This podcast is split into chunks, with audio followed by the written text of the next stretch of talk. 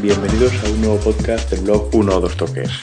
Sí, por fin arrancó el Mundial y este será el primero de, imagino que una treintena de podcasts en el que os traeremos una versión flash, una píldora sonora de, lo que ha sido la jornada mundialista. Hoy empezamos en una en la jornada 1 del grupo A con solo dos partidos. durante el resto de la jornada de grupos habrá tres partidos hasta, hasta la última jornada. Y bueno, tuvimos, eh, la verdad es que un partido inaugural mmm, que rompió un poco con la dinámica de, lo que suelen ser estos partidos, la verdad que sí que tuvo bastante, bastante emoción, algo de algunas fases de buen juego, por lo menos juego atractivo para, para el espectador, que fue el que disputaron eh, Sudáfrica, la, la, anfitriona, y México, que era el equipo de Aguirre, que bueno, que ya comentamos en su día, que se presentaba al Mundial con seguramente la que sea la mejor generación de su historia. Y bueno, la verdad es que fue un partido bastante, bastante, no sé cómo decirlo, de extraño, ¿no? Porque México planteó una alineación con de arranque seis jugadores defensivos, Márquez y Efraín Juárez metidos en el, en el centro del campo, y lo que se antojaba como una especie de 4-3-3 con el mexicano del Fútbol Club Barcelona como pivote por delante de defensa, se transformó en un 3-5-2 bastante interesante que bueno que desde, desde el inicio quiso llevar el, el, control del partido y yo creo que lo hizo. Mm, lo único que ha privado a México de, de, la victoria ha sido la falta de gol, porque bueno, yo la considero que sobre todo la primera parte ha jugado bastante mejor que, que Sudáfrica, ha tratado de, de llevar el peso del partido, ha generado las ocasiones, pero eh, una de las decisiones de Aguirre ha sido la de sentar a, Hernández y sacar a, a, Guille Franco.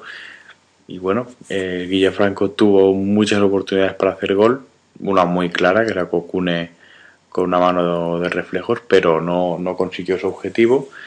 Y luego ya cuando salió el Chicharito Hernández en la segunda parte, pues ya fue un poco, bueno, ya sobre la hora, en busca de la victoria.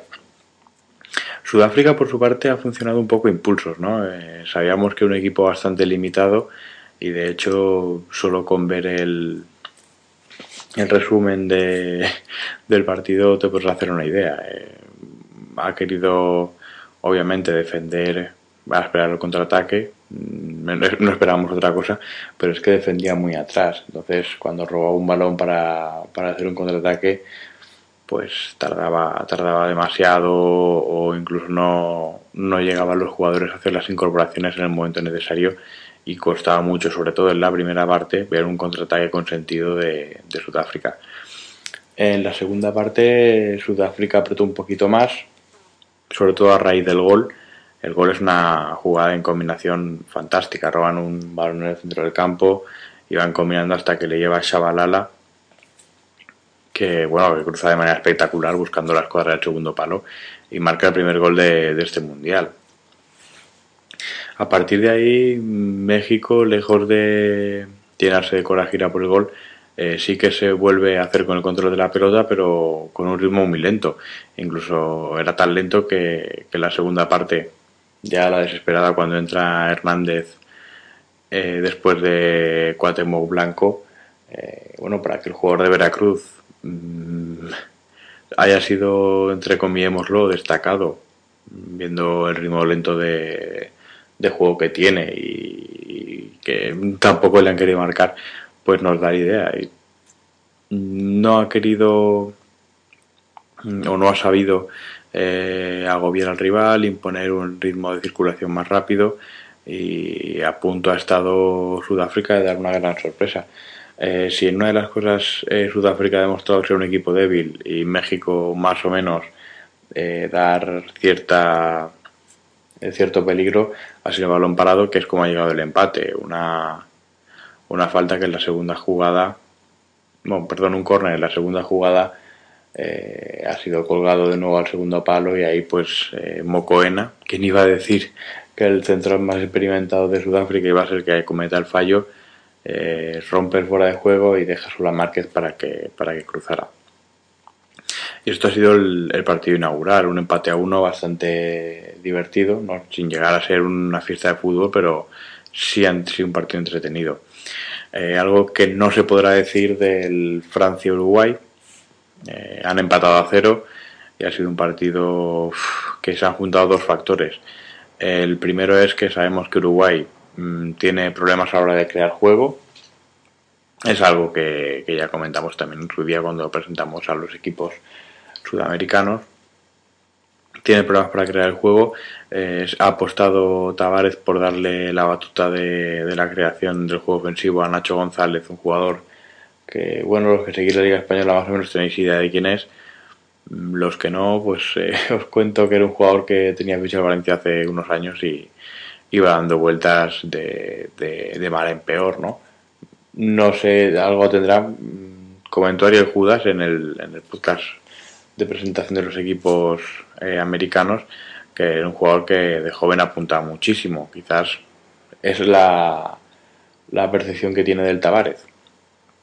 Pero bueno, eh, su relevo ha sido después eh, Nico Lodeiro, un jugador que apuntaba titular y que acaba de expulsar en el minuto 80, pues eh, triste panorama para, para Uruguay a la hora de hablar de un juego, de un juego colectivo, ¿no? En el que eh, tus, tus, dos opciones de, enganchar, eh, una no haya dado el nivel y la otra haya jugado menos de 20 minutos. Mala suerte.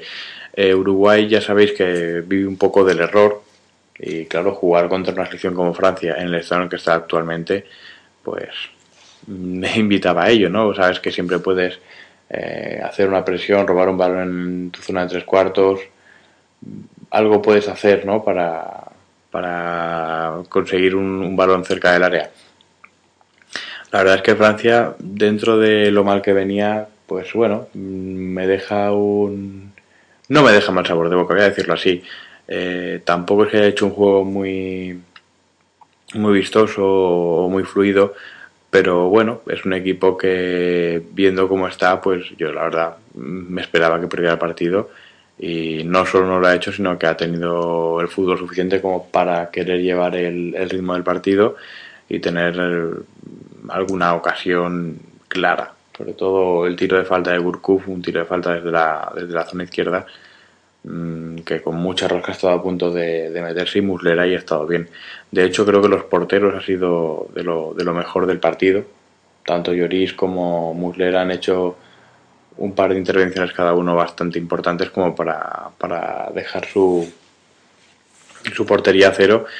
Y bueno, si bien una victoria en este partido, que era el de las ocho y media, hubiera sido un paso muy grande para cualquiera de los dos para pasar a octavos, no se ha producido. Ya lo comentábamos que se juntó un poco el hambre y la ganas de comer, pero sin ningún tipo de, de resultado para ninguno de los dos. Eh, también, antes de cerrar, mm, solo quería hacer una pequeña una pequeña reseña de lo que fue la, la jornada y la, eh, la, ceremonia inaugural, perdonad. Mm, no es que sea yo muy amigo de estas cosas, pero más que más bien por eso, ¿no? El, ha sido una ceremonia mm, sencilla, sin alardes, corta incluso, pero bueno, que, que ha servido como para ver los valores del pueblo africano, ¿no? Eh, la fiesta y la celebración eh, con, con, cuatro cosas, ¿no? Y ellos no, no, necesitan eh, alardes técnicos ni, ni nada ostentoso como para demostrar su alegría o, o los buenos sentimientos que genera un partido de fútbol. Y así ha sido, y la verdad es que ha sido una ceremonia bonita y, y creo que no sé si es algo que depende de la FIFA, pero de bastantes competiciones deberían tomar ejemplo de, del espíritu de la celebración, ¿no? El, más en, una época ahora como la de crisis, la, una, una, celebración austera pero divertida y, es algo que, un detalle que no quería que se me escapara para este podcast. Así que bueno, esto ha sido la, la breve reseña de lo que hemos vivido en, el día 1 de, de este Mundial de Sudáfrica 2010.